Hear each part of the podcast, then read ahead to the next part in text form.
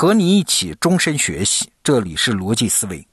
这周啊，我们重磅首发了一本新书，陆荣老师的《行为金融学讲义》。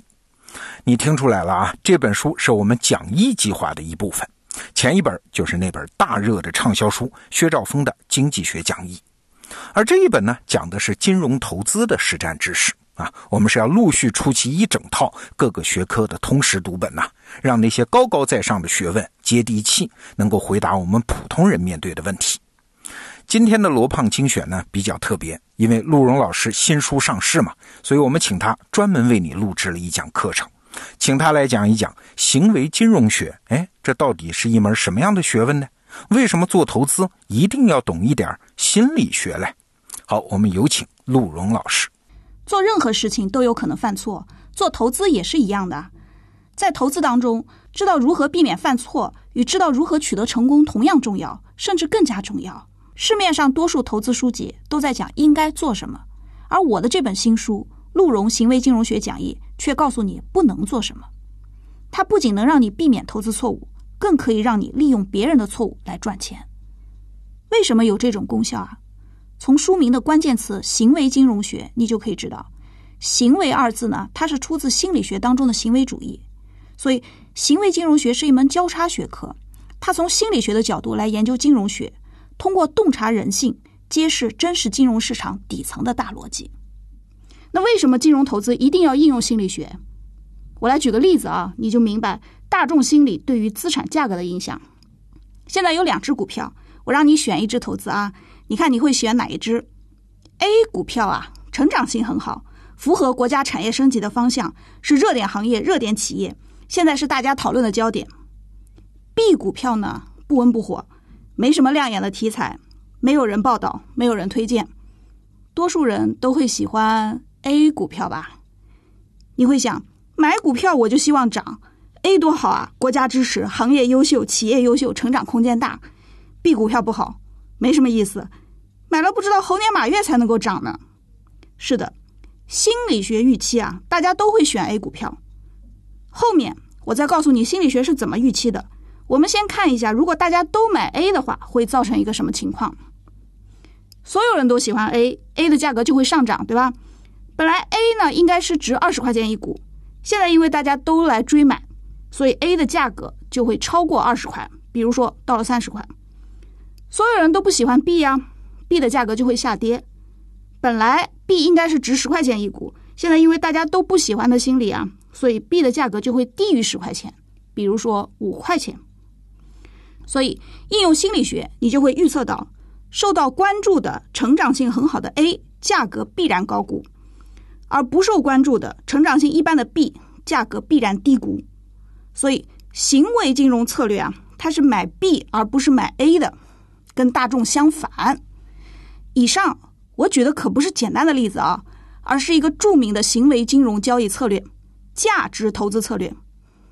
有“证券分析之父”之称的格雷厄姆，早在一九三四年的时候就提出过这个思想。你一定听说过投资应该高举价值投资大旗，对吧？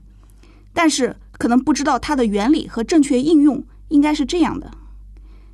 价值投资策略呢，也是现在全世界范围内运用最广泛的行为交易策略。所以你发现了吧？行为金融策略总结为一句话的思想就是反向投资。与谁反啊？与大众的心理反呀。那大众的心理是什么样的呢？那就是心理学所研究的。所以在金融投资当中，应用心理学是非常必要的。行为金融学呢，它就系统的揭示。投资者心里有哪些基本规律？这些规律对于资产的定价产生了重要影响，我们就可以据此来制定交易策略。比如讲，在上个例子当中，心理学揭示啊，人具有代表性偏差这个心理特点。你像国家支持啊，行业优秀啊，企业优秀啊，成长空间大呀等等，这些都是一个好股票的代表性特征。代表性偏差理论预期，出现这些代表性特征的股票。就会让投资者产生过度反应，发生购买。当然了，代表性偏差只是认知非理性的一种。行为金融学借鉴认知心理学，详细介绍各种认知偏差及其表现。我再来说说决策非理性对于投资行为的影响。我举个例子，带你看看心理学怎么影响你的投资决策。假如你手中有一只股票是赚了钱的，处于盈利的股票，还有一只呢是处于亏损的股票，现在你急需钱用，必须变现一只股票，你会变现哪一只啊？我猜大多数人都会变现盈利的那一只吧。我这么说是有科学依据的。行为金融学家 Terence Odin 曾经用美国一万个投资者的账户数据，也发现投资者更加倾向于卖出盈利的股票，而不是亏损的股票。现在我告诉你啊，这样做是错的。无论从事后长期还是短期检验，被你卖掉的那个盈利的股票啊，其实涨得更好。人有喜欢卖出盈利的，而不喜欢卖出亏损的这个决策习惯。这个发现得了二零零二年的诺贝尔经济学奖。这个决策习惯的原理是：人在盈利的时候啊，他是讨厌风险的，总是想落袋为安嘛；而人在亏损的时候呢，是喜欢风险的，总想着扳本。你现在回想一下啊，是不是在牛市当中两三个涨停板就把你挣出来了？因为你总想落袋为安。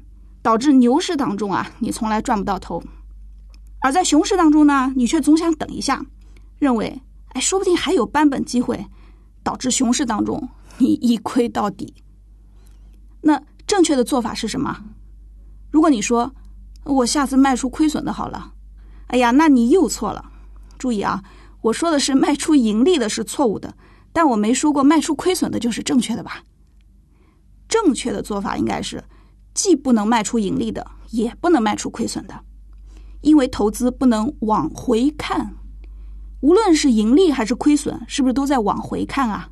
就是在跟过去比。投资呢，应该是向前看，只关注未来，出售那个未来预期最差的。往回看啊，是决策非理性的一个表现，叫做参考点效应。行为金融学呢，还研究各种各样的其他决策非理性。理性人的决策是不会受到参考点等等这些因素影响的。在投资当中，你多想想理性人怎么操作，可以帮助我们克服决策的非理性。最后，我再谈一谈资产的极端收益特性对于投资心理的影响。我说一个市场上非常常见的概念股的轮动现象。我们来看看追逐热点的投资行为究竟对不对。中国股票市场上常常有一轮一轮的概念股的炒作，比如说什么五 G 概念啊，什么猪肉板块啊，工业大麻板块啊，对不对？每一轮行情来了，相关的概念不少股票都会大涨，有的人应该是赚到了很多钱，大家乐此不疲。不管公司基本面跟这些热点有没有直接的关系，哪怕只是名字听上去像，都会炒一把。那炒热点真能赚到钱吗？二零一七年，我的研究团队做了一个由监管者委托的研究项目——概念股炒作当中的羊群效应分析。我们用投资者的交易数据分析了概念股炒作的一般规律。研究发现啊，领头羊呢一般是那种持仓市值超过一千万元的超级大户，而羊群则是持仓市值在五十万元以下的小户和十万元以下的散户。在概念股的炒作当中啊。超级大户与中小散的行为刚好相反，领头羊它是提前建仓的，羊群呢慢于领头羊，他们进场的时候，领头羊已经在卖了。所以赚钱的不是已经形成概念热点才动作的人，而是在这个之前已经提前布局的人。普通投资者看到一些技术指标破位才进去，那都赚不到钱。概念股啊，其实是被人为制造出来的。领头羊之所以乐于制造概念，这是有行为金融的理论支撑的，也获得了诺贝尔经济学奖。概念股呢，往往具有高损益、低概率的特征，我们称之为高偏度事件。投资者他会被高偏度的事件所吸引，在心理当中放大概率，从而参与这类事件。我举个高偏度事件的例子啊，比如说飞机失事。飞机一旦出事，后果极其严重，对吧？因此损益值呢是很大的，但飞机失事的概率很低啊。所以理性的人应该不会害怕坐飞机，因为坐不坐飞机的这个决策应该是由后果值乘以概率所决定的。后果虽然很严重，但乘以一个很低的概率，成绩并不大。但是非理性的人呢，却会被极端损益值所吸引，而在心中放大概率。你想想看啊，一个很严重的后果值乘以一个被放大的概率，那可不就是不敢坐飞机了吗？类似的这种高偏度的资产啊，还有彩票，虽然收益很大，但概率很低啊。理性的人呢，应该没什么兴趣的。但是非理性的人啊，他在心中放大了概率，总觉得自己中彩的概率很高，所以就喜欢投资彩票。概念股呢，也是属于这种高偏度的资产。一旦踏准了节奏，你的收益是很高的。不过，踏准节奏很难啊，所以赚钱的概率呢，其实是很低的。你总是认为自己能够把握住这轮行情，就像你认为能够中彩一样，其实你实际上是赚不到钱的。所以。别去追逐热点，坚持价值投资才是王道。以上呢列举了心理学在金融投资当中的几个例子，让你对于行为金融学究竟在讨论什么，为什么说行为金融学特别贴近投资实战，有一个直观的印象。投资就像是一场实力相当的乒乓球赛，要想赢，制胜的法则有两条：自己少犯错，同时抓住对手每一次犯错的机会发起攻击。我的这本行为金融学讲义就是要告诉你，在金融市场上你怎么才能少犯错，同时又该如何利用大多数人的错误反向操作来制定交易策略。这本书脱胎于得到的课程，总共分为六章，侧重于实战分析，希望能够帮你在任何市场抓住机会。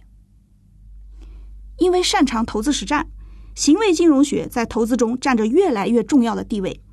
诺贝尔经济学奖得主理查德·塞勒认为，行为金融学未来将会一统金融学的江湖。他在上个世纪末曾经说过：“啊，我预测行为金融学在不远的将来会成为一个多余的术语，因为除了这个，还有什么别的金融学呢？”好，内容听完了，我是罗胖。行为金融学啊是一个新兴学科，它特别擅长做投资实战。但是也正因为如此呢，行为金融学家们都冲到市场里面做投资去了。他们很少愿意站出来公开的、系统的讲授他们的交易策略。所以特别感谢陆荣老师为我们得到 APP 的用户打造了行为金融学这门课和这本讲义。这本书是你能在这方面找到的最好的通识读本。那现在你打开这期节目的文稿，就可以看到《行为金融学讲义》这本书的购买链接。啊，这是全市场独家首发，希望你正在或者将要做投资的你不要错过它。好，逻辑思维，咱们明天见。